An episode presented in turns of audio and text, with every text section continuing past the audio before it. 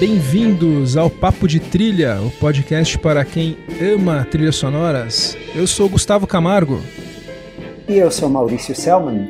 Bem-vindos ao nosso episódio de número 10. Isso, Maurício. Hoje, o nosso episódio número 10. A gente vai falar sobre a filmografia do Roman Polanski. Vamos falar especificamente das trilhas dos filmes do Polanski. E na sequência, a gente vai emendar com a trilha do filme novo, que é o Um Oficial e um Espião, o Jacuz, Eu Acuso, o filme novo dele. A gente vai mudar um pouco o nosso esquema de programa, porque geralmente a gente faz falar da trilha e depois faz uma, uma retrospectiva do compositor. Mas o compositor dessa trilha é o Alexandre Desplat. E nós já fizemos uma retrospectiva do Desplat no episódio número 5, que é o episódio sobre adoráveis mulheres. Eu sabia que eu tinha ouvido esse nome em algum lugar. E algo me diz que a gente vai ouvir ele ainda de novo esse ano, nesse podcast. O Desplat é um dos mais queridos, né? Eu, sempre muita gente pede, é um compositor que sempre muita gente gosta. E falar em muita gente gosta, vamos emendar com nossos agradecimentos, né, Maurício? Pessoal que entrou em contato e a gente gosta muito quando o pessoal entra em contato com a gente pelo Twitter, arroba Papo Trilha. A gente gosta de pedidos inusitados de trilhas. E tivemos alguns, hein? Tivemos, por exemplo, o Marcelo Jampolski, que é um grande fã do programa, que descobriu o podcast, está ouvindo, me mandou mensagens sugeriu pautas, e uma pauta que ele sugeriu, ele queria um episódio com trilhas sonoras marcantes para filmes nem tanto. Um exemplo que ele deu foi Loucademia de Polícia.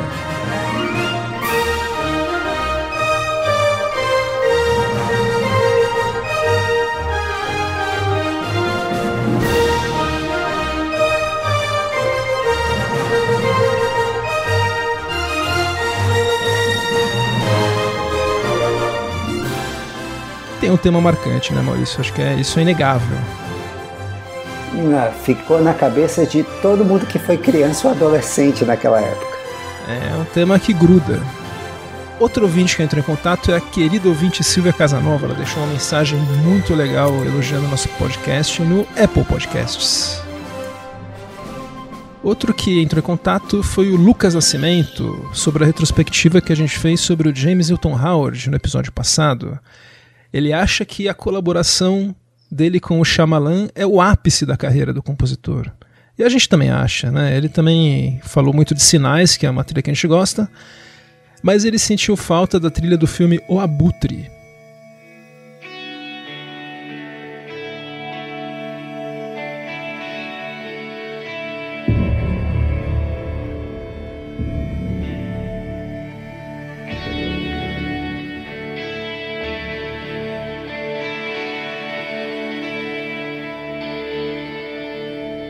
pro Netflix com Jake Gyllenhaal. Sim, muito boa. Diferente das outras trilhas do James Don Howard. A gente falou que ele é meio camaleão, essa é outra faceta dele. É uma trilha com um pouco de guitarra, um, um pouco mais soltura. Urbana. Isso. Pé no chão, isso é. Nossa, definiu bem, urbana é a palavra. E o Chico Firman e os varandeiros que nos mencionaram muito gentilmente no episódio que eles fizeram essa semana no Cinema na Varanda. Eles Olá de... ao pessoal do Cinema na Varanda.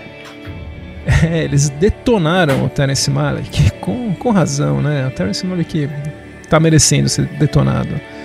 E o Chico Firman citou justamente o episódio do Injustiçados ao Oscar, que ele gosta muito, e ele achou muito engraçado a gente detonar a trilha do Brokeback Mountain. Que é daí que ele foi se ligar que é uma trilha de um tema só, assim, que ele nunca tinha parado para pensar nisso. E eu achei legal eles, eles, eles falarem disso, que se a gente for ver é engraçado, né? É, depois do One Hit Wonder, a gente tá aqui patenteando o termo One Hit Soundtrack. É, One Team Wonder, um tema. One Team Wonder, é. Mas vamos, agora que já estamos agradecidos e introduzidos, vamos começar a falar sobre o cineasta Roman Polanski, o polêmico Roman Polanski. Desde que eu me conheço por gente, o Roman Polanski é um dos cineastas mais falados. Ele é sempre tema de reportagem, capa de revista, tanto pelos filmes quanto pela história dele. O Polanski nasceu em Paris em 1933, de uma família de descendência judaica, e com 5, 6 anos foram para a Polônia.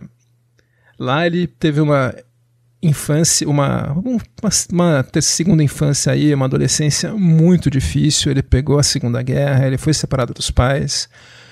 Os pais foram mortos no campo de concentração e ele foi criado por outra família. Depois ele foi estudar cinema e começou a fazer vários curtas. Só que antes da gente entrar no, no cinema do Polanski, acho que vale a pena a gente dar nossa posição, né, Maurício, sobre toda essa polêmica do Polanski, que é um realmente é um assunto bem complicado e espinhoso, né? A posição do Maurício eu já sei qual é e é a mesma posição que a minha. Pois é, o Polanski teve uma vida trágica, é, rodeada de mortes e também com um escândalo que foi o abuso sexual de uma menor de idade. Ele foi condenado e uh, só que ele fugiu dos Estados Unidos para evitar uh, ser preso.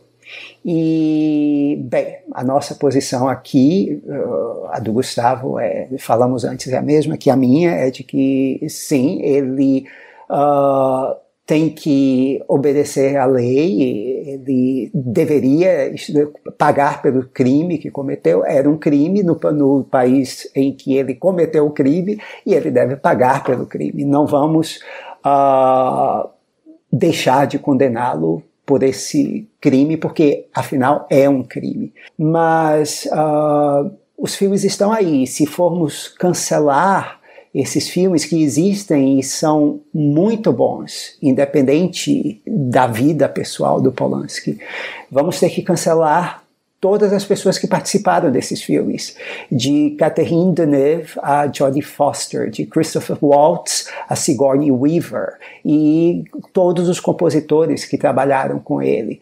E nessa toada vamos ter que cancelar metade do cânone ocidental, incluindo gente como William Shakespeare e até o T.S. Eliot. E então, uh, essa é a nossa posição. Se vocês quiserem nos cancelar também por isso, nós vamos lamentar bastante, mas achamos que uh, os filmes valem a pena ser vistos, valem a pena ser comentados e suas trilhas valem a pena ser ouvidas. Elas estão aí e se você puder separar o diretor do, da sua obra, uh, nós uh, estamos com você nesse barco. É isso. Tá certo, eu assino embaixo tudo que o Maurício falou. E agora vamos começar a falar da filmografia do Polanski. Eu já citei que ele fez alguns curtas. E nesses curtas, ele já começou a trabalhar com um compositor de jazz polonês que chamava Krzysztof Komeda.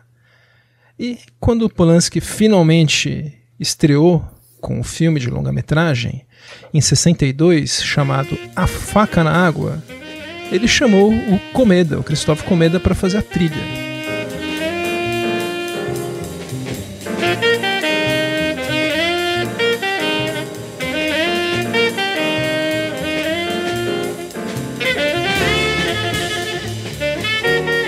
E é uma trilha, como vocês estão ouvindo agora, de jazz. Era uma provocação porque na época o jazz era um estilo considerado meio como decadente pela, pelo Estado polonês da época, restrito a clubes escondidos.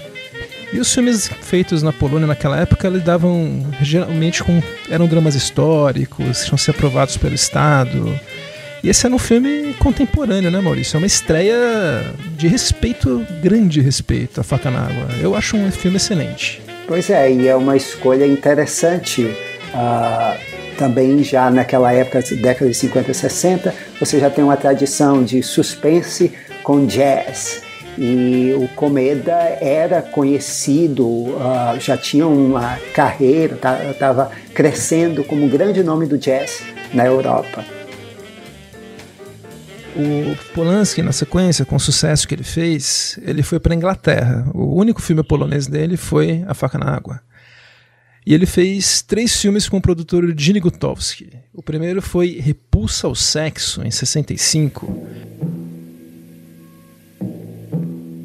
E é o primeiro da trilogia do apartamento, é um dos melhores filmes dele. Para esse filme, Maurício, ele não trouxe o Comeda. Não sei se foi alguma questão de, de agenda, provavelmente isso, né? De talvez orçamento.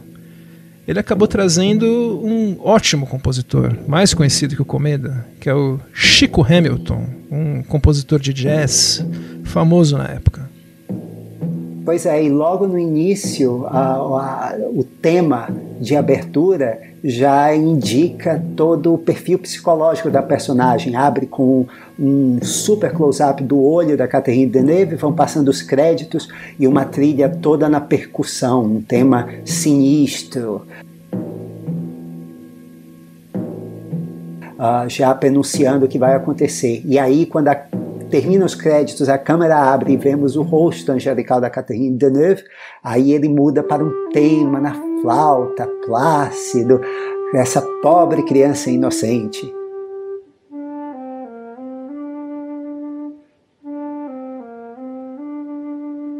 Então, é bem efetivo, bem simples e foi um filme de baixo orçamento, assim. É, foi um filme de baixo orçamento que fez muito sucesso e já tinha esses créditos de abertura. O Polanski gosta de créditos de abertura. O, em breve eu vou falar de um filme aí que tem uma sequência de créditos que eu adoro. O, é legal, esse filme já tem uso de som legal, né? A trilha é, é importante no filme, mas não é tão predominante. Aqui, o mais forte no filme acho que são os sons, né? À medida Exato, que ela é. vai perdendo a noção da realidade, ela fica com uma audição meio mais acurada, os sons mais altos, o tic-tac do relógio, as freiras brincando. Então o Polanski usa muito bem o, o som né, nesse filme. É, o som e a direção de arte são tudo aqui nesse filme. É, eu acho um filmaço dele. No ano seguinte, ele fez o filme Armadilha do Destino, que é um daqueles filmes é mais parecido com A Faca na Água, é um filme é um filme que hoje não é muito visto, mas é uma, é uma comédia, né? Uma sátira meio, meio dramática que já tinha de novo trilha do Comeda. Voltou a essa participação, né? essa colaboração deles com também uma trilha jazzística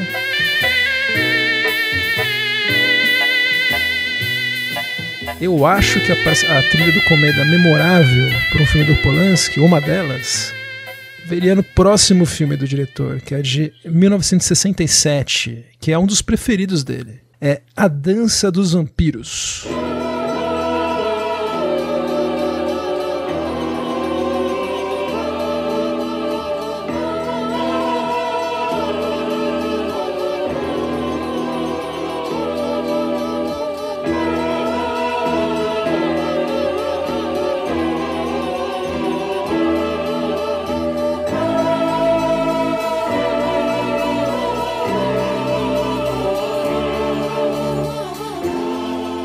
O que eu acho bacana desse filme é que ele é um filme que não é só uma comédia, Maurício, ele é um filme de gênero. Que também é uma comédia, não chega a ser uma sátira. Eu acho que ele é uns 10 passinhos atrás do Mel Brooks nesse sentido. Não, ele é um terrir, como um filme é, do Ivan Cardoso. É. É um terrir, e é um terrir bom, né? Ele tem aquela coisa de ser filmado em, em locações que tem um castelo mesmo. Polanski atua, né? Polanski atua, ele é o assistente do Caçador de Vampiros e a Shannon Tate trabalha. A gente vai falar em breve da Shannon Tate, mas a esposa dele trabalha nesse filme, então foi lá que eles se conheceram, inclusive. Mas a gente está falando da trilha. E a trilha do Comeda, que é a, terceira dele com Polanski, é completamente diferente. Tem uso memorável de corais.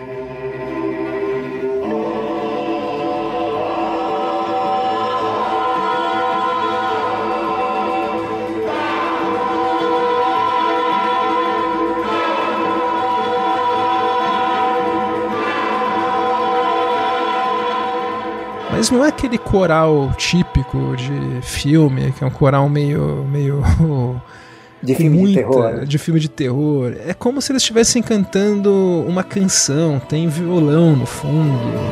Só não tem letra.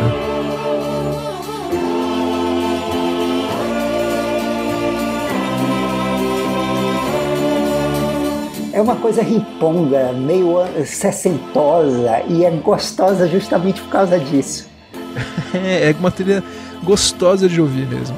Apesar de ter o tema de abertura, que é dos créditos de abertura que eu falei, é esse filme que eu acho que tem uma sequência muito legal de créditos. Eles vão subindo num fundo que depois a gente vai ver que é a lua cheia e uma gotinha de sangue vai caindo, passando pelos nomes. O Polanski gosta de crédito de abertura e eu também eu vou, eu tenho um fraco por, por sequências de abertura de filmes.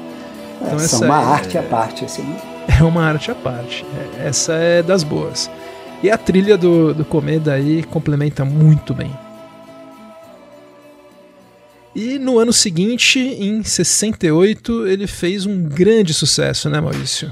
Fala um pouquinho pra gente sobre O Bebê de Rosemary.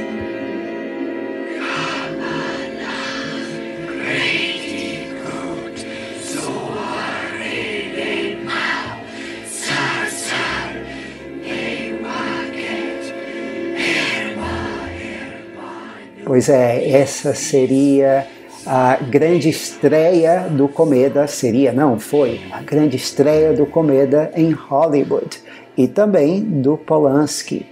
Uh, o Comeda, engraçado que ele se formou e se especializou como otorrino. uh, não sei se como é, eu não sei se essa experiência dele como médico, ou, assim, Gustavo, será que isso fez aflorar nele um espírito sádico que o inspirou para a trilha de um bebê de Rosemary?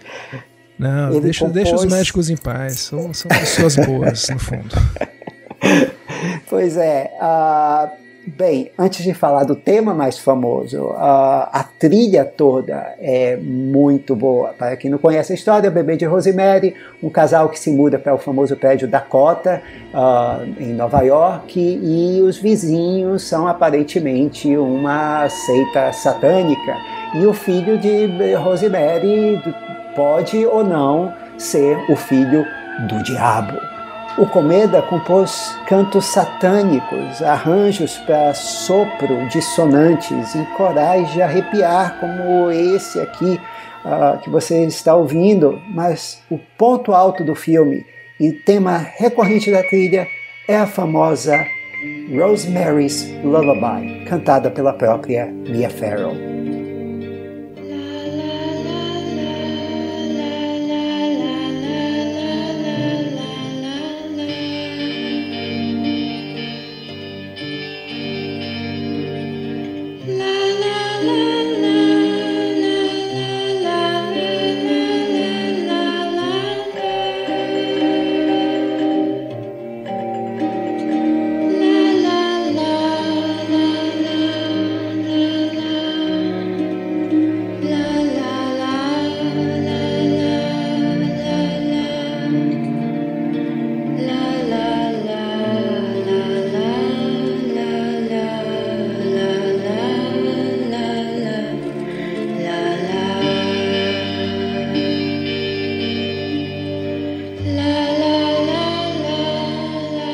Uma cantiga de ninar com um quê de tristeza, que ela perturba o espectador justamente porque ela contrasta com um clima que vai ficando cada vez mais opressivo, o clima que o Polanski imprime ao filme. É uma trilha que merecia ser indicada ao Oscar, junto com o roteiro e a atriz coadjuvante. A Ruth Gordon ganhou o prêmio de atriz coadjuvante. E a trilha marca a última colaboração do Polanski com o Cometa, porque a vida do Cometa foi tragicamente interrompida uh, logo depois da gravação do, da trilha desse filme. Ele sofreu um acidente, bateu a cabeça, uh, foi transportado em coma dos Estados Unidos para a Polônia, mas não resistiu. E foi o fim dessa uh, parceria muito boa, do, a primeira parceria do Polanski com o compositor. O, inclusive o, a cena que o Polanski viu ao visitar o amigo, o Comeda, no hospital, teria sido uma trágica inspiração por uma cena famosa do inquilino, porque o Comeda estava todo coberto por bandagens, só tinha mesmo os olhos e a boca para fora. Isso deixou Polanski impressionadíssimo. Bom, no, nesse mesmo ano, em 69, da morte do, do Comeda, teve a grande tragédia, uma das grandes, mas talvez a maior tragédia da vida do Polanski. A esposa dele, Sharon Tate, foi assassinada grávida, quase de termo, por um bando de assassinos do grupo do Charles Manson. Isso aí a gente nem precisa entrar em detalhes, é conhecimento de todo mundo. Recentemente isso foi muito redescoberto e revisto com o filme do Tarantino, Era Uma Vez em Hollywood. E com esse desfecho trágico do casamento, Polanski se refugiou no cinema. Ele fez dois filmes na sequência. Um na Inglaterra, o Macbeth, uma versão do Macbeth, que é uma das peças mais sangrentas do Shakespeare. Foi um filme especialmente sangrento teve uma trilha de um grupo chamado Third Year Band.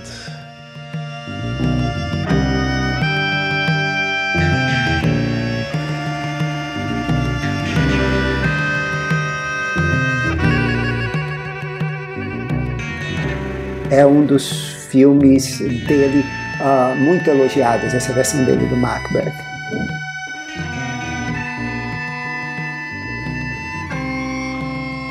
E em 72, na sequência, ele fez uma comédia na Itália. Acho que talvez o filme mais obscuro do Polanski, é chamado Que? Interrogação, What? Com Marcello Mastroianni e uma trilha de um compositor chamado Claudio Ghizzi.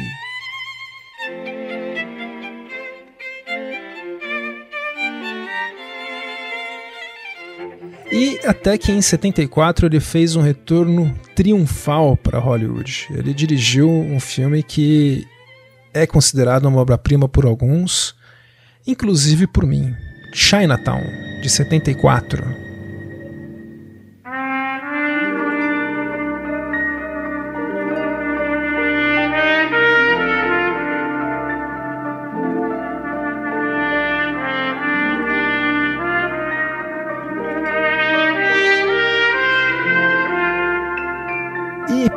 Esse filme maravilhoso, ele tinha chamado um compositor chamado Philip Lambro. O Polanski sempre com escolhas inusitadas e fora, fora do comum para as trilhas. Esse compositor fez uma música que não funcionou. Todo mundo concordou que não estava funcionando, tinha alguns arranjos com temas orientais até, não rolou. Então eles chamaram ninguém menos que o nosso querido Jerry Goldsmith para fazer uma trilha de emergência. Sabe quantos dias o Goldsmith teve para fazer essa trilha, Maurício? Uma semana. Então, quase. Ele teve 13 dias para ver, para fazer a trilha do Chinatown.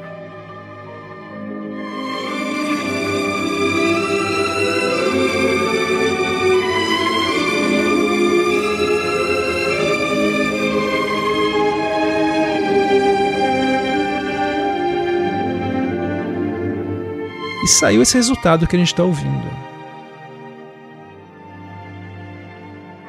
A primeira hora do filme fica tem praticamente só 5 minutos de música, mas com algumas sensações de estranhamento, uma atmosfera meio alienígena, desconhecida. O detetive, o Jake Geitz, ele não sabe onde está pisando. E não se importa muito com isso, é apenas mais um trabalho para ele.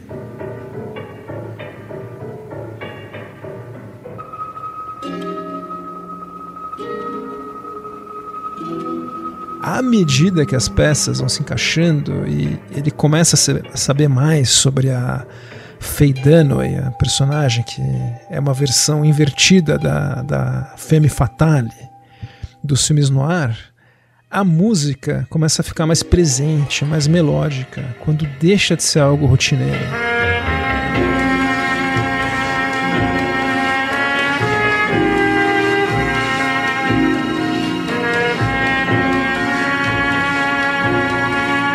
Até aquele final muito forte violento. Violento, um final pesado mesmo. Bom, é um tema, é um, é um tema inesquecível, marcou a época. Os filmes no ar depois desse filme, os neo-noirs, tem que ter um tema parecido com trompete e, na minha opinião, é talvez a melhor trilha de um filme do Polanski. Chinatown, um filme de 130 minutos com pouco mais de meia hora de trilha. E que trilha!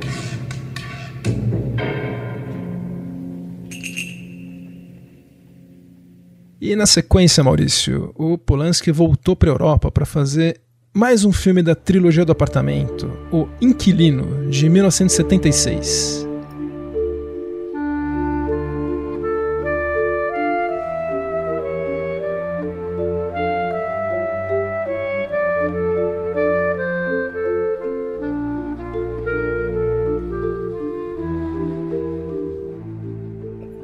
Pois é, na verdade, o último filme da trilogia do apartamento, começada com Repulsa ao Sexo, continuada com O Bebê de Rosemary e agora terminada com O Inquilino. O próprio Polanski agora é o personagem principal que vai morar nesse prédio onde o, uh, o inquilino anterior do apartamento dele uh, sofreu um acidente, foi parar no hospital e aí o personagem do Polanski vai alugar esse apartamento e começa a enlouquecer também com uns uh, vizinhos meio estranhos. A gente nunca sabe se ele está alucinando ou se eh, aquilo está realmente acontecendo.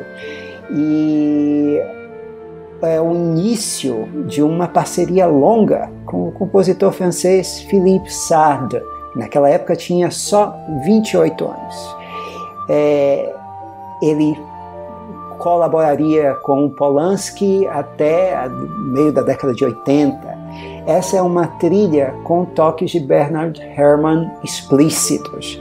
Não se engane com o pacato tema inicial uh, que você está ouvindo, que é o, o, tema do personagem do Polanski, aquela um tema para uma pessoa uh, calma, pacata, sem uh, muitos rompantes, meio sem sal.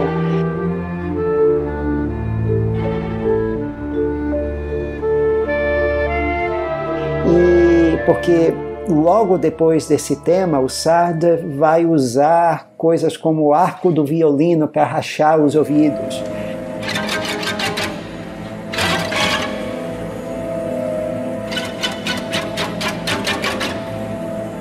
E também vai incluir um instrumento chamado harmônica de vidro na orquestra, que vai dar o toque alucinatório exato.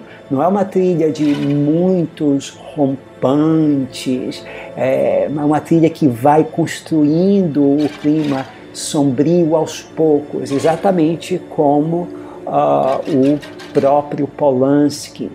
E a orquestração, por conta desse, de todos esses instrumentos, é complexa, mas o Sarda, uh, jovem, deu conta disso e a trilha foi um sucesso, tanto que ele voltaria a colaborar com ele depois.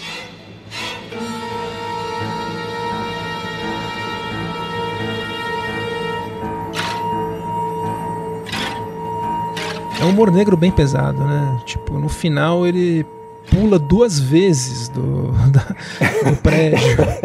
Isso é. é só te lembrar, eu já estou indo. É. Mas a trilha é séria sempre, o que dá um contraponto muito bom. A trilha não, não envereda para a graça, ela é séria. É, o, e nesse filme que tem aquela cena que talvez ele tenha sido inspirado pelo, pela visão do Comeda, todo enfaixado. O final desse filme é terrível, aquele grito que sai daquela pessoa enfaixada. Eu acho. Eu gosto muito desse e a filme. câmera se aproximando da boca, entrando na boca. Sim, não, é, é, terrível. Ele lembra muito um filme recente chamado Sinônimos. Eu achei que fala um pouco Sim. da xenofobia do parisiense. É. E é o tema principal do filme, na minha opinião. O pessoal foca muito no negócio do apartamento, mas acho que o principal é a opressão que ele passa. Mas mas você falou a palavra certa, é porque opressão esse sentimento de alienação, de isolamento, isso, isso permeia toda a obra do Polanski, desde os primeiros filmes até os últimos. É, essa é a ideia central do filme do, dos filmes do Polanski, que tem a ver com a experiência de vida dele e até com o estilo de filmar. Muitas vezes reclamam dele que ele põe um distanciamento excessivo entre ele e os personagens, ou seja, ele se isola dos personagens também. Então, tudo contribui para esse clima opressivo. É uma obra opressiva. E, bom, na sequência ele fez o filme Tess.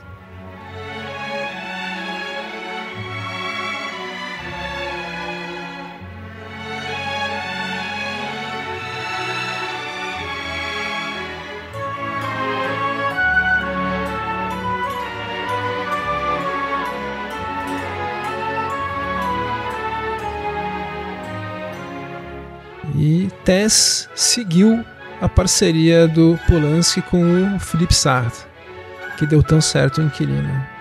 Fala um pouco dessa trilha pra gente, Maurício. Pois é, é mais uma colaboração de sucesso e é uma adaptação do livro que a Sharon Tate deu para o Polanski, uh, que é a Tess d'Auberville, uh, do Thomas Hardy, que é um melodrama de época, estrelando Anastasia Kinski, e, bem, aparentemente o filme não tem nada a ver com o estilo opressor que nós falamos aqui eh, dos filmes do Polanski até então. Uh, mas a pobre da Tess sofre nesse filme, coitada. Ela é alienada nesse filme. Mas é um filme uh, uh, solar, é um filme diferente dos outros do Polanski nesse sentido, por, não só por ser um melodrama, por conta da utilização da música, do o tipo de história que ele conta. E o Sarda aqui utilizou uma orquestra inteira. É uma trilha romântica, o completo oposto de O Inquilino.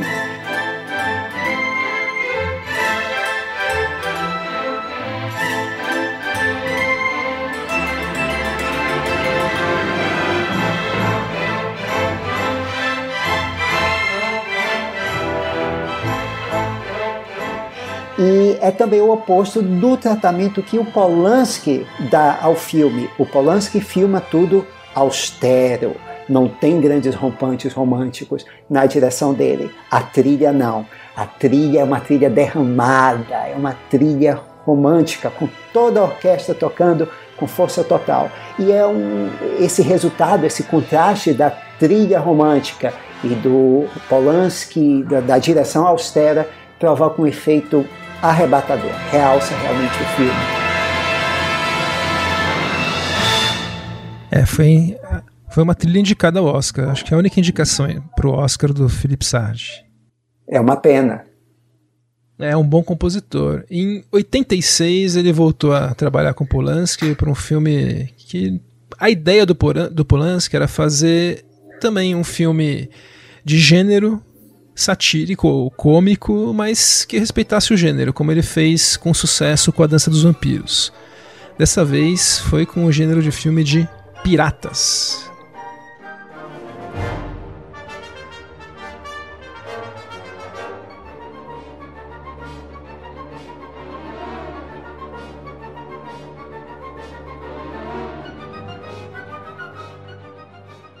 Que é o título do filme justamente ele chama Piratas e é um filme que não deu muito certo, foi muito caro, foi um imenso fracasso. A trilha do, Sa do Sad é, é, boa, não acho uma trilha especialmente memorável. Eu acho que faltou para um filme de pirata um, um tema forte, né? Um tema marcante. Mas eu acho uma Precisa trilha ter, né? assim jovial, digamos assim, é brincalhona, cheia de energia. Eu acho que isso compensa a, a falta de tema. Mas eu concordo com você. Talvez um tema uh, tornasse uh, um tema marcante tornasse a trilha inesquecível. E dois anos depois do fracasso de Piratas, fracasso crítico e comercial, O Polanski enveredou por um thriller Hitchcockiano. Ele fez em 1988 Busca Frenética.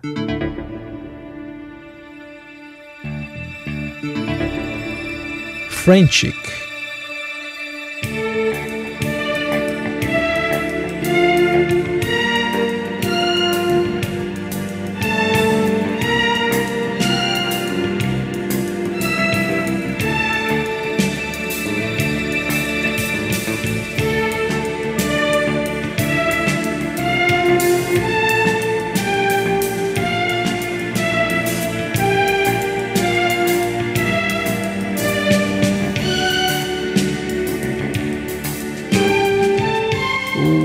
Que eu gosto desse filme é que ele mostra uma Paris bem feia, uma Paris perigosa, uma Paris que não é turística.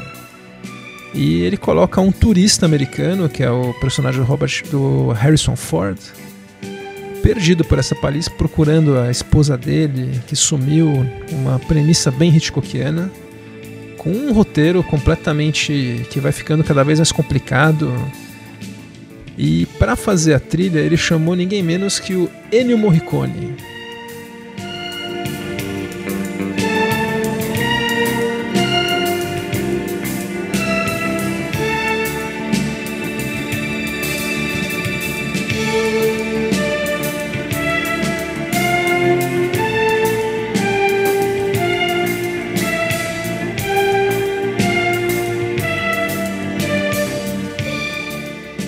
Fez uma trilha que é tudo menos Bernard Herrmann. Isso eu acho interessante. Ele tentou fazer uma trilha com uma pegada mais moderna. Então ela tem um som eletrônico, como a gente já está ouvindo no fundo, com um tema bem marcante. E é uma trilha que esse tema é marcante, mas a trilha no filme ela é bem suja, bem que como o filme mesmo, tem uma atmosfera suja.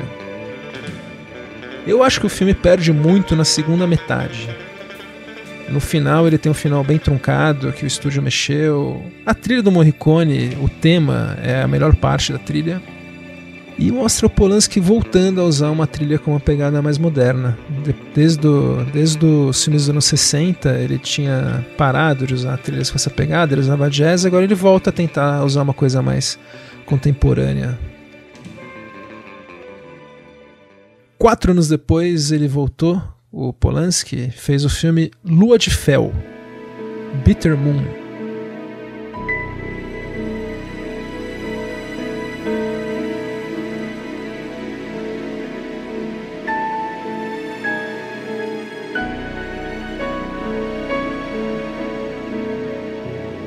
Pois é, com uma trilha também ultra moderna, e quando se fala em trilha ultramoderna, anos 80 e 90, se fala em Vangelis.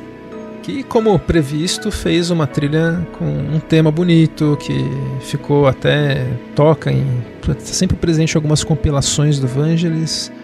É um filme que muita gente gosta, mas eu, eu já assisti e acho que é um filme que.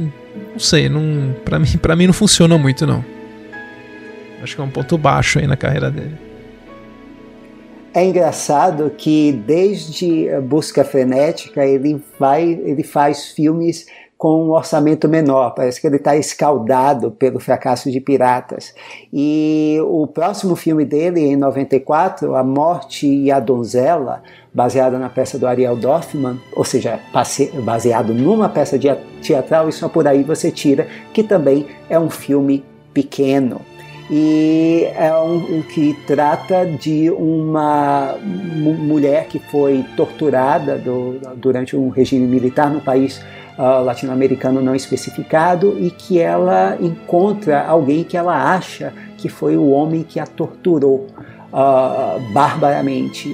Uh, é a Sigourney Weaver e esse suposto torturador é o Ben Kingsley, que ela prende numa casa, num lugar ermo, ela está com o marido e é, até é, conseguir que ele confesse que foi o torturador, porque ele nega seguidamente. E para a trilha de um filme com um tema forte, uh, uh, mais estranho, ele chamou um outro compositor que, do qual nós já falamos aqui em outros programas, que é o Wojciech Keller.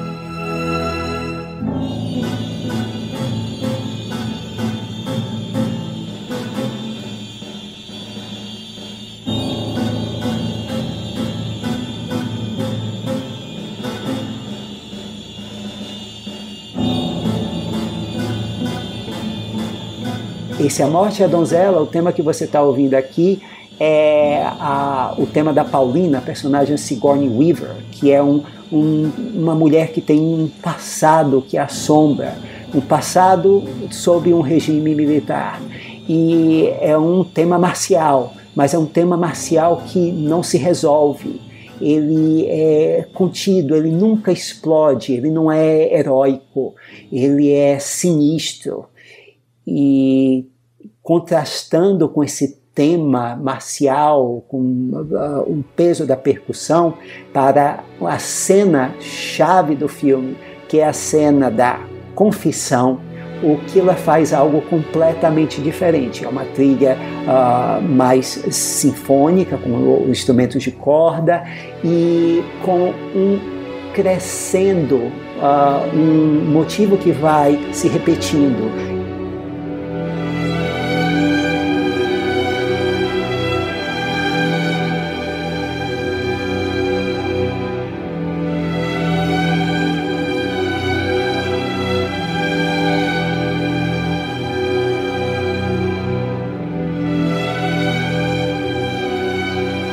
vai crescendo e vai crescendo no ritmo do monólogo do Ben Kingsley, que é o ponto alto do filme.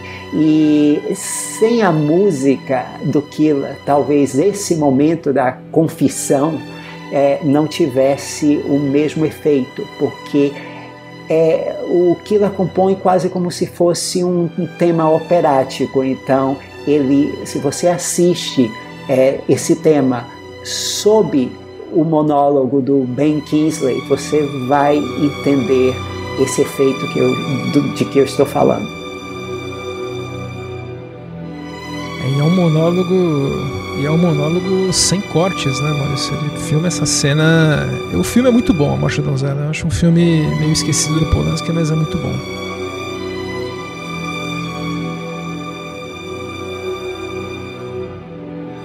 Bom, e e dois, cinco anos depois, em 99, eles voltaram a colaborar, o Polanski e o Wojciech Killer.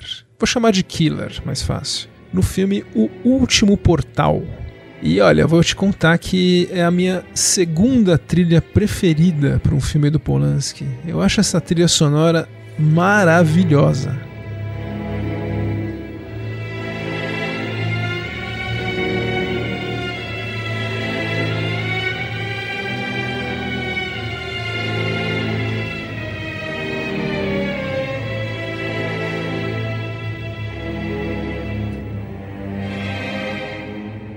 Primeiro falando, seria um filme de terror, Maurício? Pois é, uh, é um filme que ele vai ficando cada vez mais esquisito, cada vez mais fantástico no sentido de sobrenatural. Eu colocaria como um filme de terror a la Polanski. A Polanski, né? O Polanski é ateu e o conceito de diabo é risível para ele. Ele já falou em algumas entrevistas. Então acho que é um filme que tem mais humor negro do que a gente pensa. Ele, pois é, talvez... é, a pessoa perfeita. Um ateu é sempre a pessoa perfeita para fazer um filme sobre o diabo. Além desse tema principal que é excelente, o personagem principal do filme é o vivido pelo Johnny Depp, o Corso. Ele é um mercenário que vai atrás do livro. E o tema musical dele é meio cômico, meio incisivo, deixa um clima meio leve que acho que foi uma ideia do Polanski, de deixar um clima um pouco mais cômico pro filme.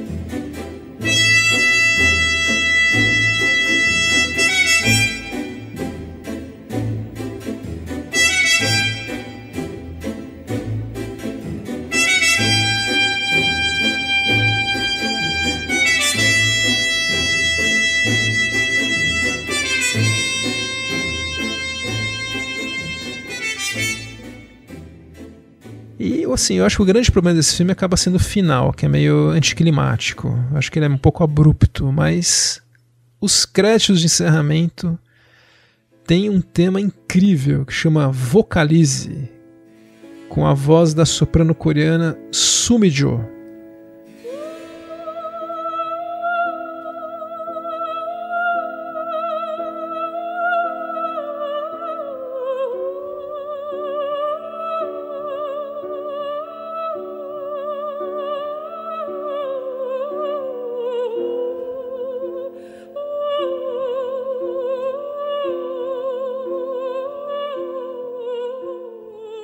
Gente está ouvindo agora é um tema inesquecível.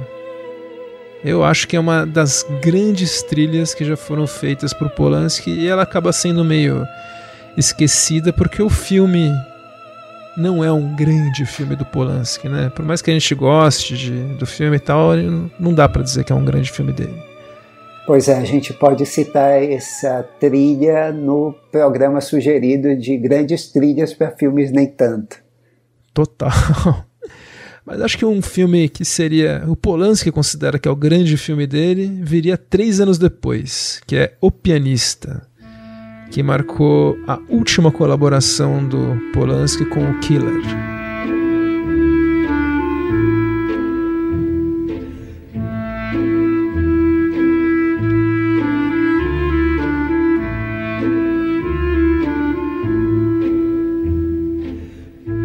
A gente está ouvindo no fundo o tema que o Killer fez para o filme, que, como sempre, é um tema muito bom, muito apropriado, muito marcante, com uma melodia forte. Só que o forte desse filme, né, Maurício, são as peças de piano que o personagem principal do Adrian Brody toca. Por isso que a gente nem optou em destacar muito essa trilha, mas que é um grande filme que acabou dando o Oscar de melhor diretor para Polanski. Isso é impensável nos dias de hoje, né?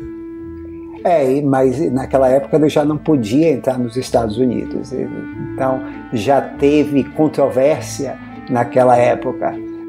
E, bem, essa foi infelizmente a última colaboração do Polanski com o Killer, porque para um filme de 2005, uh, ah, que também é um filme de época, de, baseado também num romance famoso, como foi o Tess, ele trabalhou com uma compositora. Fala aí, Gustavo. Pois é, Maurício. Para o filme de 2005, Oliver Twist, ele chamou a compositora Rachel Portman.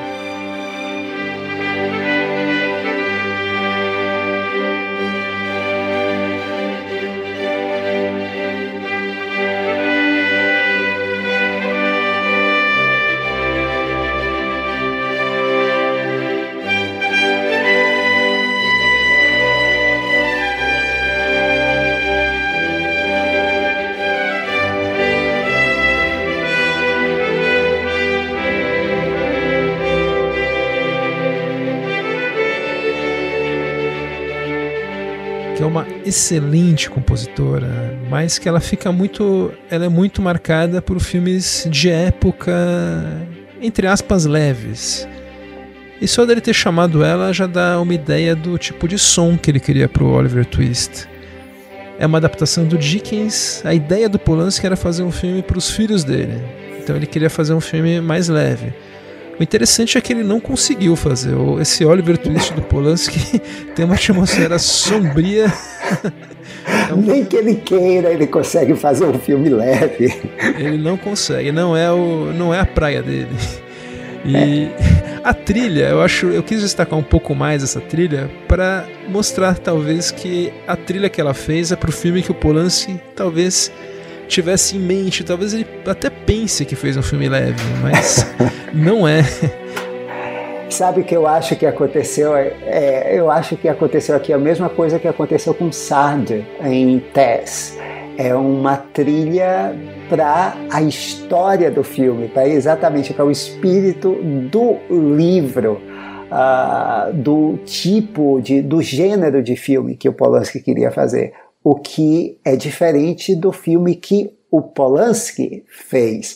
E é esse contraste que eu acho tanto no teste quanto aqui, uh, embora o teste seja um filme superior, eu acho que é esse contraste da trilha, parece que o, o compositor está vendo uma história e o Polanski está dirigindo outra, é esse contraste eu acho que realça o filme.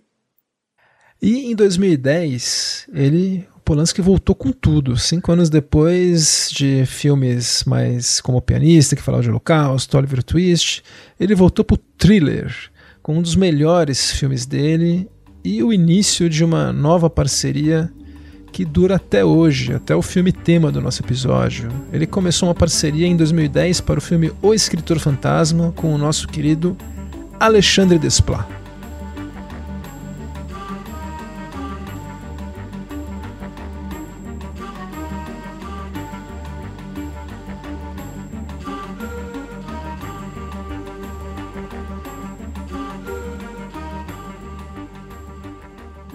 Não vamos entrar muito em detalhes porque já falamos copiosamente sobre o escritor fantasma no nosso episódio sobre Alexandre Desplat. Ou seja, um grande suspense que uh, a trilha do Alexandre Desplat ela levanta e eu só vou falar do tema para sequência final, The Truth About Ruth, que é basicamente com as imagens, é uma, é uma sequência com poucos diálogos, a música do Desplat e o, a, os cortes, a edição e a direção do Polanski e os atores, eles compõem um filme mudo, como, como se o, o Desplat estivesse acompanhando com a orquestra ali a exibição daquele filme mudo e contando a história. Você consegue entender tudo, mesmo sem os diálogos, com os visuais e também com a música que vai crescendo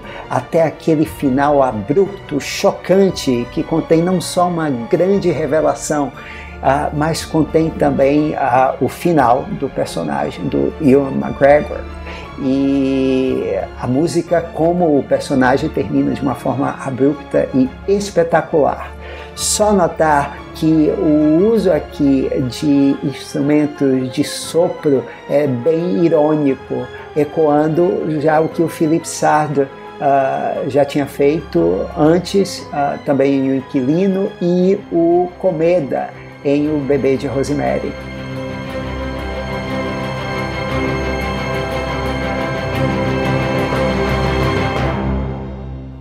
É, a faixa termina com o nome do filme aparecendo. O Polanski gosta de créditos de abertura, mas ele sabe também não usar, né? Nesse filme ele fez uma sequência de encerramento para o filme. No filme não tem créditos de abertura. É um, é um filmaço do Polanski, eu gosto muito. E é interessante que uh, ele dá um silêncio de alguns segundos entre o fim da, da, desse tema e o, e o efetivo fim do filme, como que para o, o espectador respirar, dizer que foi que aconteceu aqui. E eu acho esse efeito ótimo. É, é um, é um grande filme dele. O, na sequência, em 2011, ele fez, filmou uma peça, O Deus da Carnificina, com um grande Outra elenco, peça, é. Outra peça e outra vez passado num apartamento com poucos atores o filme não tinha trilha, ele só tem música na abertura e no final. A gente está ouvindo aqui, foi o Desplat que fez, ele chamou o Desplat para fazer essas músicas, mas o corpo do filme não tem música. É, mas é um tema legal. É um tema legal, funciona, casa bem com a, com a proposta do filme.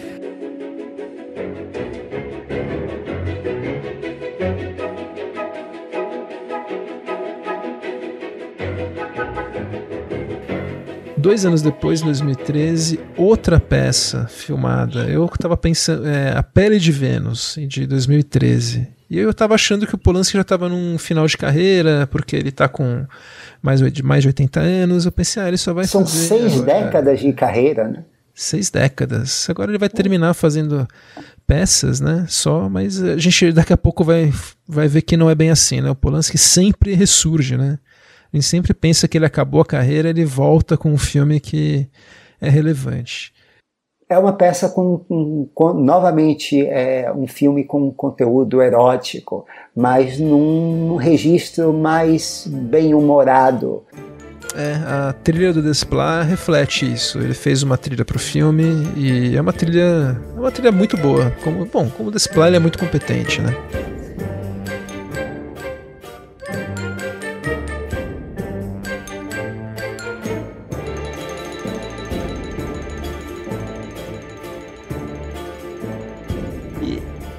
Último filme que o Polanski fez, antes do filme que a gente vai comentar hoje, é um, um thriller também, chamado Baseado em Fatos Reais, de 2017, que é um dos filmes mais fracos do Polanski, né, na, na, na minha opinião.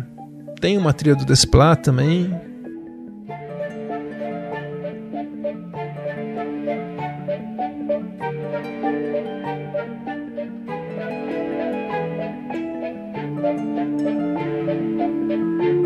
mas não marcou, né, Maurício? Não, não, não é um trabalho inspirado nem do Desplat nem do Polanski, que faz aqui um sub Brian De Palma. É, hum, eu, eu acho, com esse filme eu achava que o Polanski tinha meio que acabado, mas agora a gente vai falar da trilha e do filme novo dele.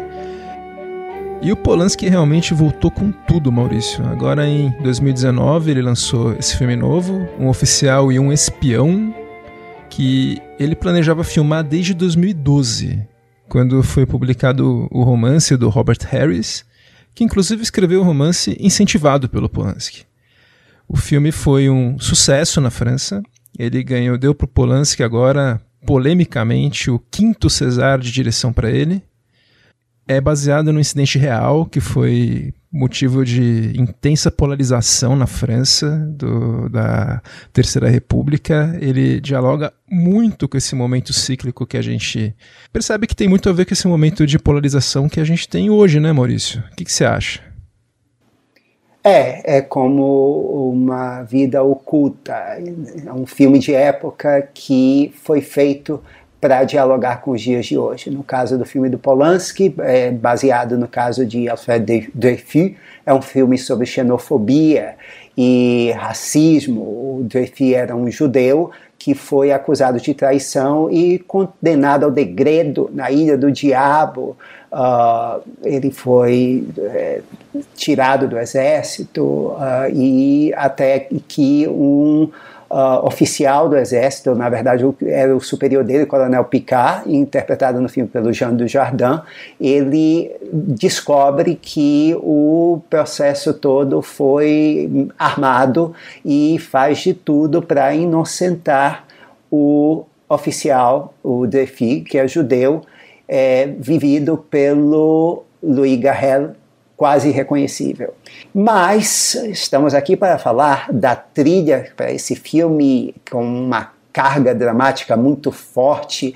Então, uh, supostamente, uh, o Alexandre Desplat, novamente trabalhando com Polanski aqui, qual é o esse é o filme de número qual que ele faz com Polanski, Gustavo? É a quinta parceria Polanski-Desplat. É o primeiro thriller que eles fazem desde o Escritor Fantasma. Quando eu vi que eles iam colaborar juntos nesse filme, eu pensei em dois filmes anteriores do Polanski. Um thriller que ele fez com Desplat, o Escritor Fantasma, que tem uma trilha que a gente adora, é uma das nossas favoritas, a gente acabou de falar dela, mas é uma trilha, eu diria que é over the top, totalmente over the top, mas com muito gosto. Ele não tem vergonha de fazer uma trilha divertida, presente, que tenta deixar o filme um pouco, um pouco mais leve até. Outro filme que eu pensei foi O Pianista, que é uma, a única outra história real que o Polanski filmou. E esse filme tinha pouca trilha original, o pianista. Eu li numa entrevista sobre o, o, esse filme que o Polanski disse que ele acharia ofensivo utilizar alguns truques cinematográficos muito óbvios e ostensivos num filme com um tema real tão forte. E ele incluiu a música excessiva como um truque cinematográfico. E aqui no, no Jacuzzi, um oficial espião, eu que estava curioso para saber se ele ia mais para o escritor fantasma ou mais para o pianista. E só basta dizer que o filme tem apenas menos de 20 minutos de música em 132 minutos de filme, Maurício. É, sendo que metade desses 20 minutos é só nos créditos.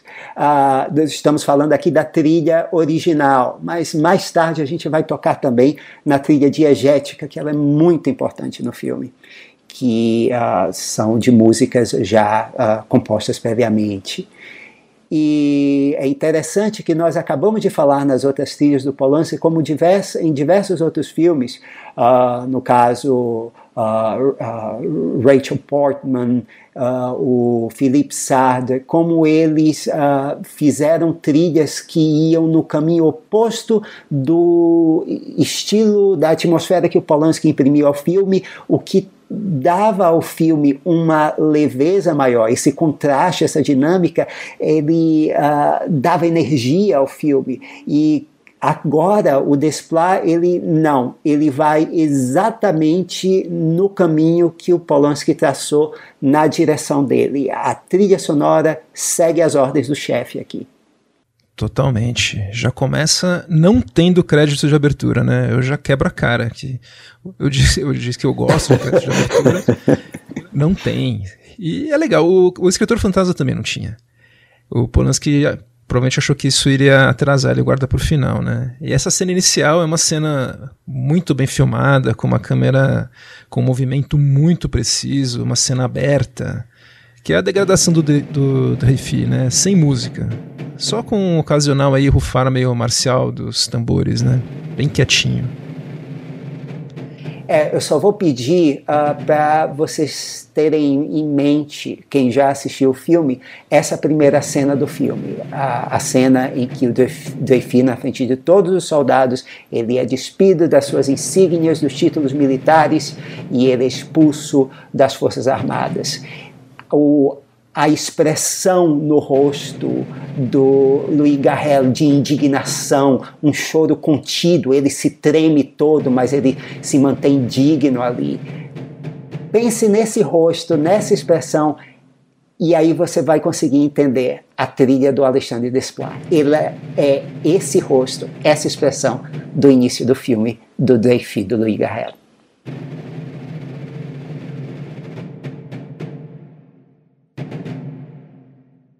Depois dessa cena que já é marcante, a gente vê a condenação dele, ele vai, ele é levado para Ilha do Diabo, a terrível Ilha do Diabo.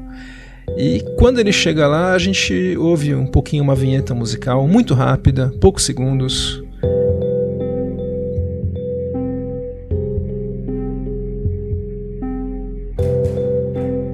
Depois a gente, durante o filme, quando o personagem do Jean Dujardin, o Picard, ele é promovido alguns anos depois e vai pro pro setor de estatística, que é um prédio extremamente polanskiano. Eu gostei dessa parte do filme. Tem muito de Polanski nessa parte, né, Maurício? O cara. É, lembrou chegando... o prédio do Inquilina, né?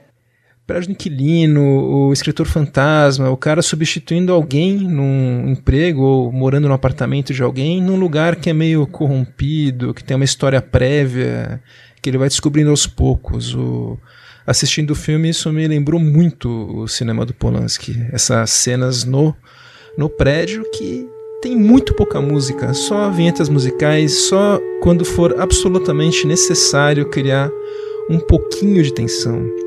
E quando aparece, lembra muito aquele estilo de música de thrillers dos anos 70. Tipo O Dia do Chacal, eu lembrei um pouco. Aquele filme de 73. É, são vinhetas bem genéricas. É, e bem tensas, sempre tensas, né? Exato.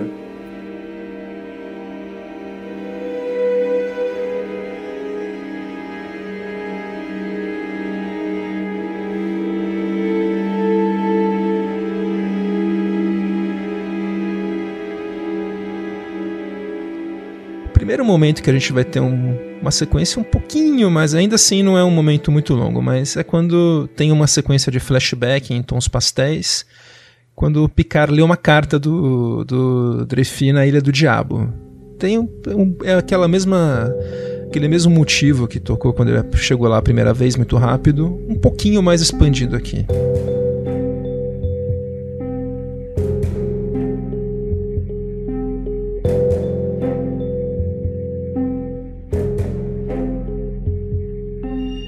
Na sequência, Maurício, eu vou querer que você fale um pouco então da música diegética, porque a gente tem uma cena que eles estão num concerto com uma peça de um compositor da época, o Gabriel Forré. Inclusive eu tenho uma ponta do Polanski nessa cena, quando o Picard tá no concerto. E acho que é o único momento do filme que a gente tem uma melodia mais leve, mais identificável, uma melodia agradável de ouvir.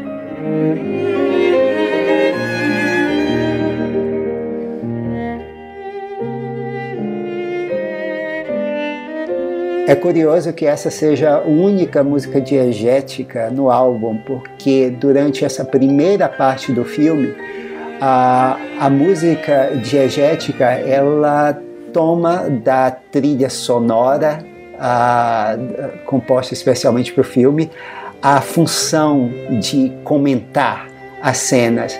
A primeira, a primeira cena do filme já é com os tambores marciais uh, que irão, nos quais o próprio Desplat irá se inspirar para o, o o tema do filme, o Jacques.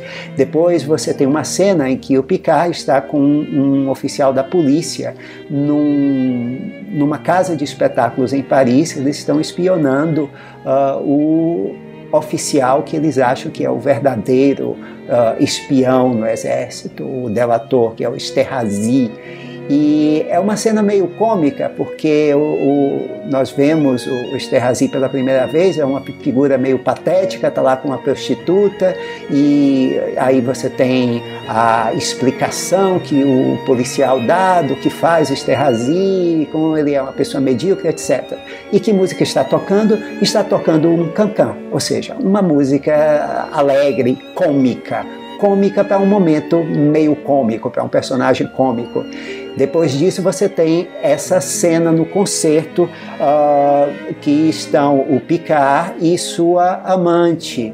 E é uma música mais leve mais, e mais romântica, e tem inclusive uh, num momento bem romântico do Alegro, da, da, uh, da música, do Quarteto para Piano e Cordas do Gabriel Fauré você tem um close-up tanto do, do Jardim como da Emmanuel Senier, que é um momento romântico do filme. Então aí você tem a música diegética fazendo esse trabalho.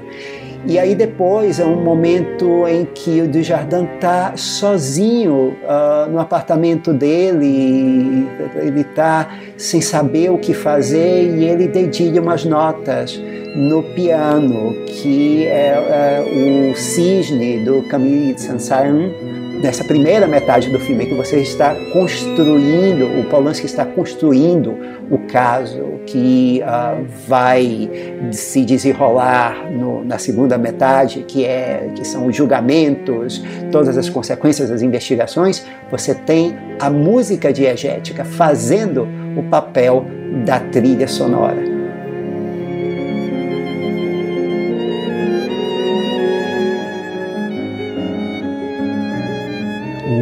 Tem algumas outras vinhetas musicais muito leves, quando ele vê o apartamento sendo revirado, depois que ele volta, quando ele já tinha sido banido, volta para Paris dois anos depois.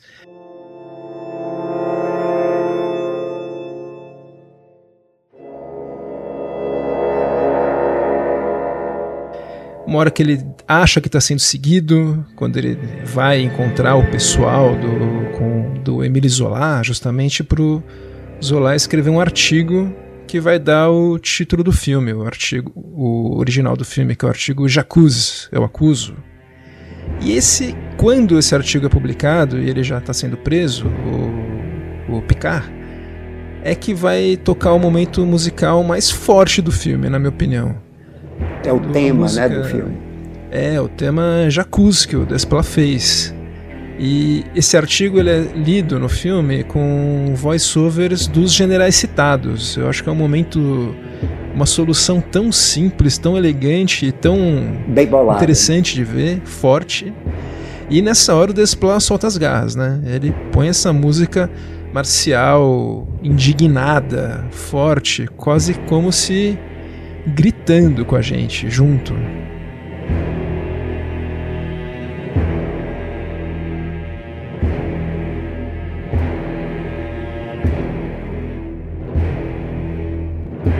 É uma música com. Você tem os elementos principais aqui são a percussão né, nos tambores, o Jeff Baudrillard, uh, que dão aquele toque marcial e você tem sons absolutamente graves. Eu acho que você não tem agudos nessa música, né? Só graves e. Eu acho que não. É, e é só, só um violoncelo solene. E, uh, e olha como essa música lembra a, a batida marcial do início do filme. Era é, uma música quase de uma pessoa sendo levada à execução. É uma música, eu diria, mais do que sóbria, né? Seca.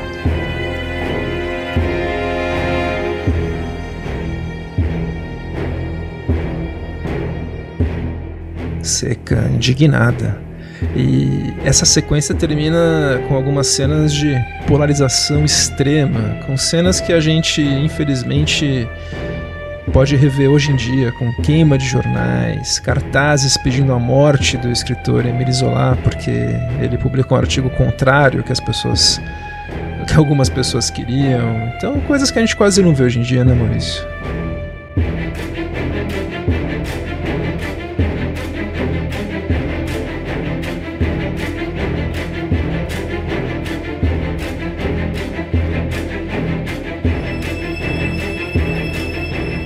Pois é, então, é, hoje vivemos um mundo completamente diferente. Essa cena jamais aconteceria hoje. Assim. Tanta, coi tanta coisa mudou, né?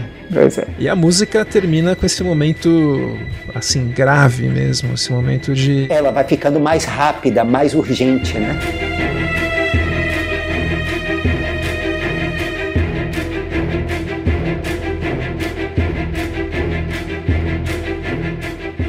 É, de fogo. E essa música acaba aqui pela metade. Ela vai voltar de novo em outro momento que a gente vai falar em breve.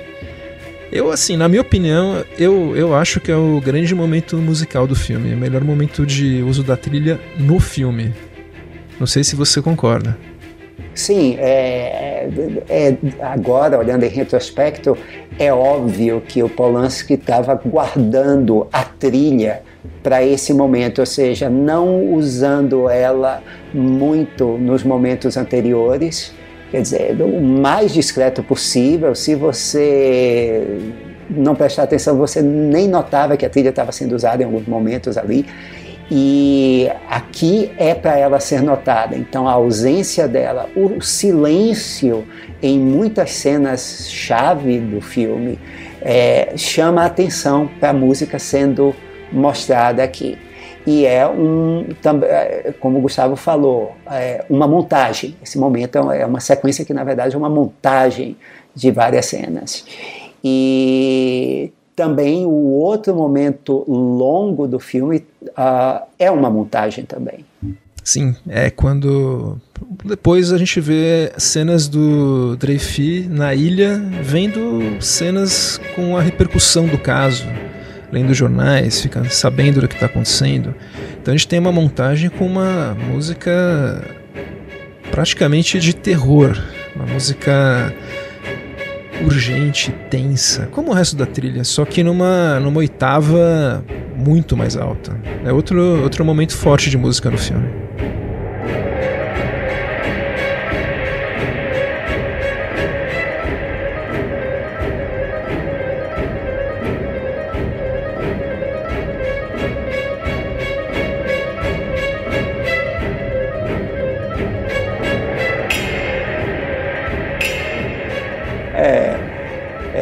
Momento é que a música realmente vai alto. E não é à toa que no álbum despachamos essa música de A Ilha do Diabo.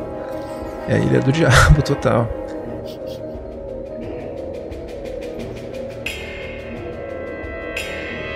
Talvez o único momento, não, com certeza o único momento do filme em que uma composição do Desplat é tocada inteira, como o Desplat concebeu, é na sequência do atentado do advogado do, uh, do Defi e do Picard, que uh, você tem uma perseguição e a música se chama Atentado, e é a, talvez a composição mais hollywoodiana. É uma música de perseguição, né, Gustavo?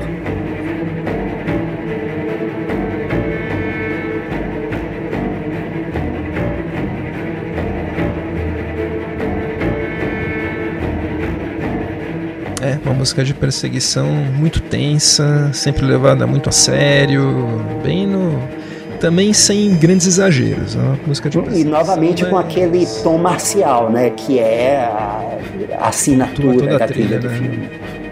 Pontua toda a trilha. E é praticamente a, uni, a última, última faixa de música que a gente vai ouvir. Depois, toda essa parte final do, da liberação do Dreyfus, de tudo, Polanski leva isso com uma sobriedade extrema. O final do filme, muita gente acha que vai achar um final seco, mas eu acho um final calculado, né? Sem aquela emoção hollywoodiana que a gente podia esperar. É, eles até uma cena que eles se encontram é uma cena talvez até anticlimática, mas proposital, propositalmente, né? Ele tentou fugir do do clichê aí de música dramática no final. Tanto que é em silêncio o reencontro do, do oficial e do espião aí do, do título. Várias cenas-chave, né? Tem um duelo no filme, e o duelo é todo em silêncio. As cenas de tribunal. É, ele não, ele não, não leva a música para essas cenas. É sempre quando ele tenta mostrar muita angústia do Picard e do, do Dreyfus. São os dois únicos personagens que ganham ganham música, né? Em momentos que geralmente eles estão mais, mais angustiados sozinhos, né? É, só com a música como companhia.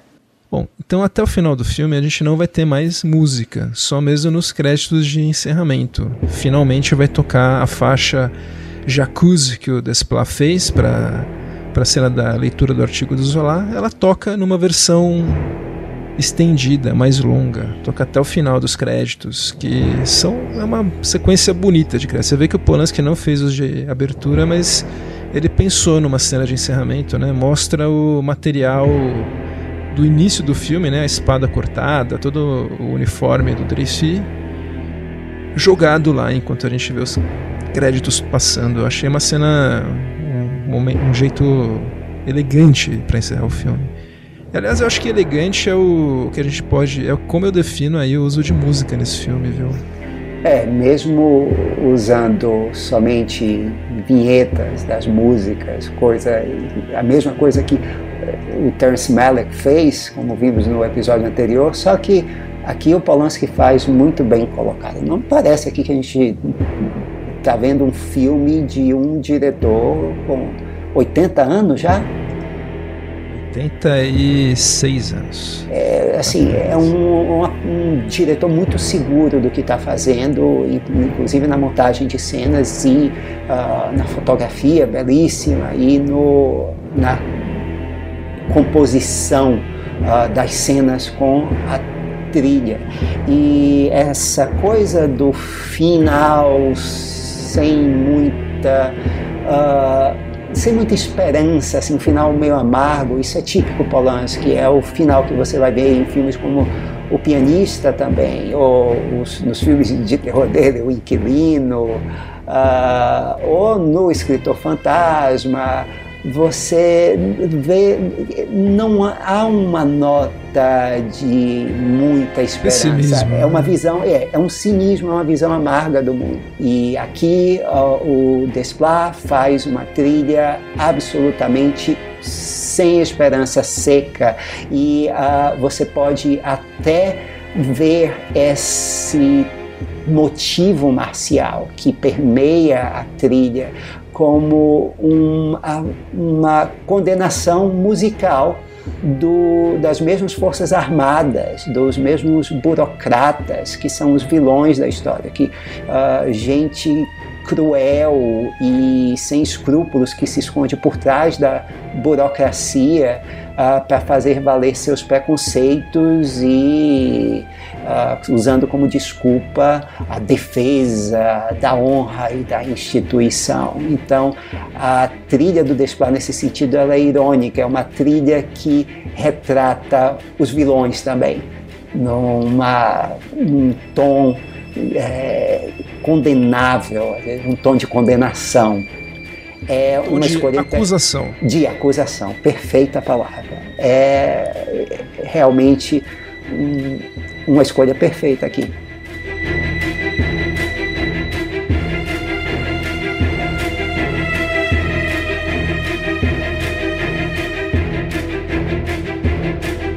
Maurício Selma.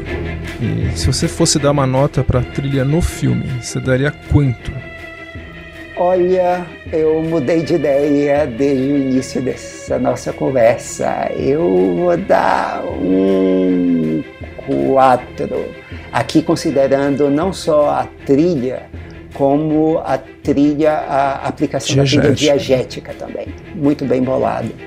E você? É, Olha, eu, eu tava pensando em dar um 3, porque é pouca música, mas eu acho que é, é o uso da música. E é tão, tão elegante, tão preciso e funciona tão bem, casa tão bem com esse filme, eu vou dar 4 também. Só assim, acho difícil dar 5 porque não tem muita música mesmo. pois é, é. O uso da música merece um. Ó, oh, tamo, tamo concordando, hein? eu acho que é a primeira vez que a gente dá uma nota igual mas ainda Acho vai ter. Não, é, vamos As brutas a gente deu, os dois deram nota 5 também. Bons tempos aqueles. Bons tempos, trilha boa, para compensar do episódio passado. É. Agora, o, a música no álbum é um pouco diferente. Para começar, o Desplat fez bem mais música pro filme do que foi usada.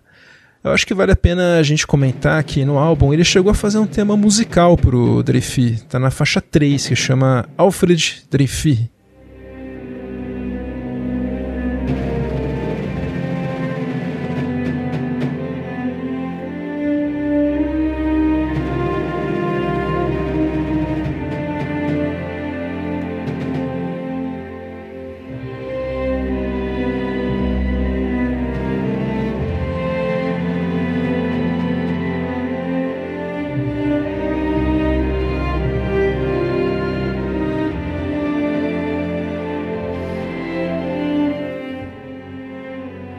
Tema muito muito sofrido também, muito muito sem esperança, muito drenado. É uma música, é uma música sofrida demais.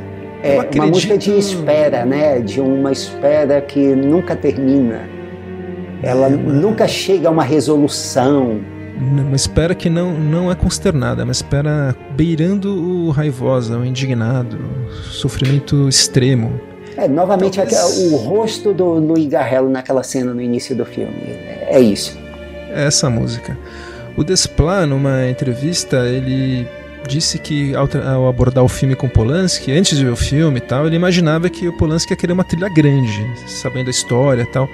Mas assistindo o filme e conversando com o Polanski, ele entendeu que em nenhum momento a música seria grande. Ele falou que caso a música fosse grande, ela soaria meio tola, meio vaidosa, como se ela tentasse, tentasse se sobressair ao sofrimento do personagem principal. Então ele tentou fazer esse tema mais consternado, como a gente falou, e mesmo esse tema eles acabaram achando que seria demais e não usaram. Eu achei legal eles terem essa, essa visão e deixar, porque é um, é um tema, é um belo tema. Ouvindo o CD é a melhor faixa, na minha opinião. É, eu, uh, eu gosto muito dela, mas ainda gosto mais da Jacuzzi da Ilha do Diabo. A Ilha do Diabo é forte. A, pra música no CD, no álbum, eu vou dar uma nota 3. Eu não, não vou dar mais porque acho que ela no álbum ela é competente, ela tem até mais temas mas é uma, é uma música mais funcional, né? Ela é muito. funciona muito as partes que foram usadas no filme. E você, Maurício? Eu vou dar um pouquinho mais. Eu acho que ela tem uma unidade temática tão visível.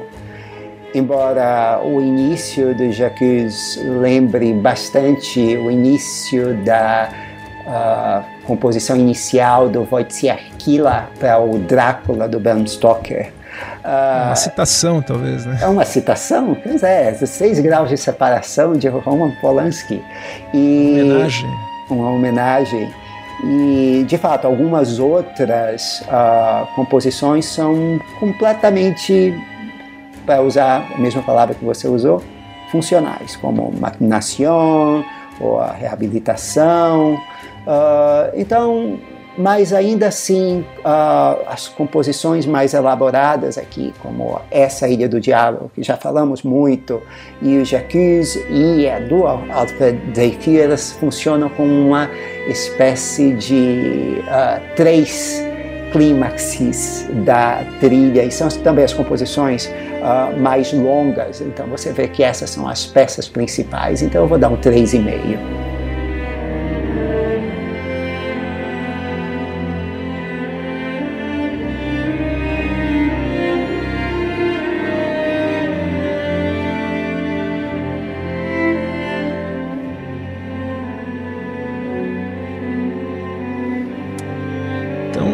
Isso a gente encerrou aqui a discussão sobre esse belo filme do Roman Polanski.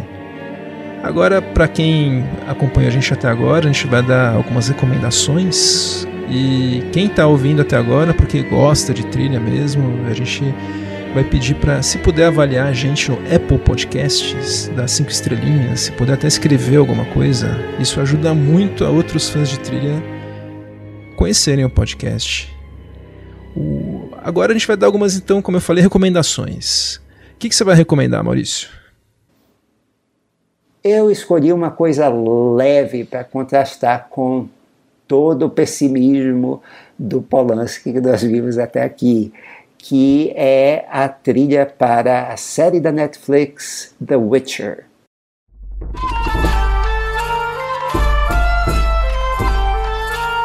A faixa que vocês estão ouvindo aqui é uma faixa de dança, uh, que o nome já diz tudo que é Would You Honor Me with a Dance? Uh, você me honraria com uma dança, uh, que é uma música de inspiração celta para uma série de fantasias sobre um caçador de monstros, uma terra de feiticeiras, e é o Game of Thrones da Netflix.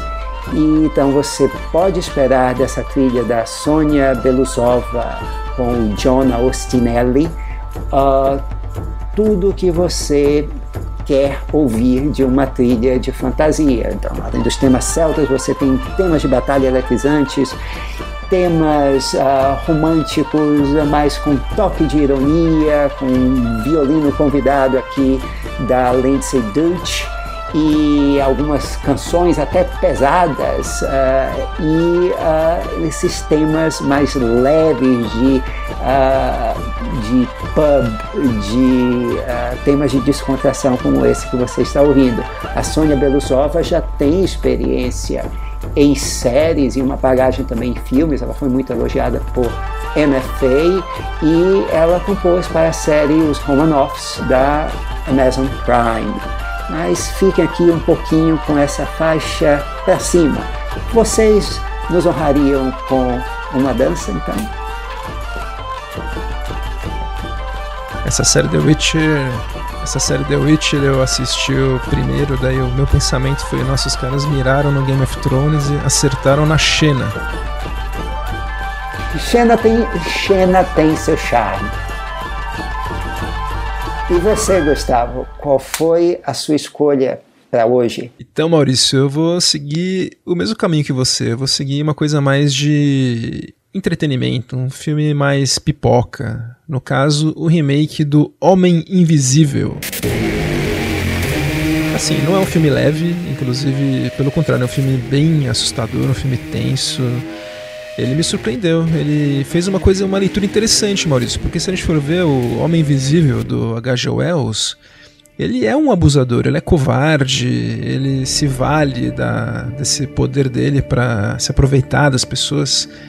E ele foi transposto pelo Lee Wanell para os dias de hoje com essa carga. Ele é um marido abusador no filme. E a personagem principal é Elizabeth Moss que interpreta muito bem. O filme é bem legal, é um filme bem, bem pertinente que funciona como entretenimento e como mensagem. A trilha do Benjamin Wolfish é bacana porque o personagem do Homem Invisível ele é, é um cara completamente tecnológico, é um inventor que trabalha com, no setor de ótica. E ele fez para ele um motivo com música eletrônica mesmo.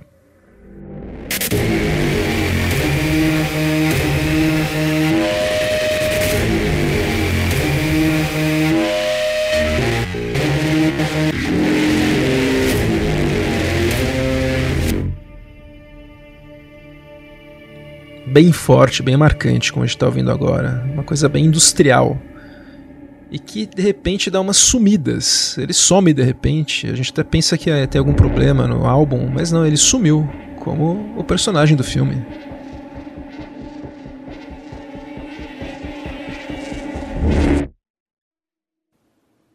Uma trilha adequada para um Zuckerberg dos infernos. Nossa, é uma. Ele é um Zuckerberg dos infernos no filme. Mas também tem algumas, tem algumas faixas melódicas mais voltadas para personagem da Elizabeth Moss mesmo, que daí o compositor Benjamin Wallfish faz um bom trabalho também. Ele é um, ele é um bom compositor. E com isso, ouvindo aqui um pouco do Homem Invisível, a gente se despede, né, Maurício? A gente tá com algum. Teve, ia ter algumas pautas que vão ser adiadas agora por questões de coronavírus, mas uma coisa boa de trilha é que nunca falta pauta pra gente. Tanto que no próximo episódio a gente vai falar de um compositor que a gente vai guardar segredo quem é, mas é um compositor que muita gente conhece muitas músicas que ele fez. A única pista é que ele já, infelizmente, morreu. Pois é, então aguardem. Eu ia dar uma outra dica, mas ela é, seria tão óbvia que eu não estaria aqui no próximo episódio. O Gustavo já teria me matado, me cortado em pedaços e me colocado numa cova rasa. Então, sem pistas e sem pistas falsas. Cova rasa será uma pista? Não sei. Não, não é uma pista. não sei, vai saber. Então, bom, a gente se vê na próxima. Em duas semanas estamos de volta. Eu sou Gustavo Camargo. Até a próxima. E eu sou Maurício Selman. Obrigado por nos ouvirem até agora. Até a próxima.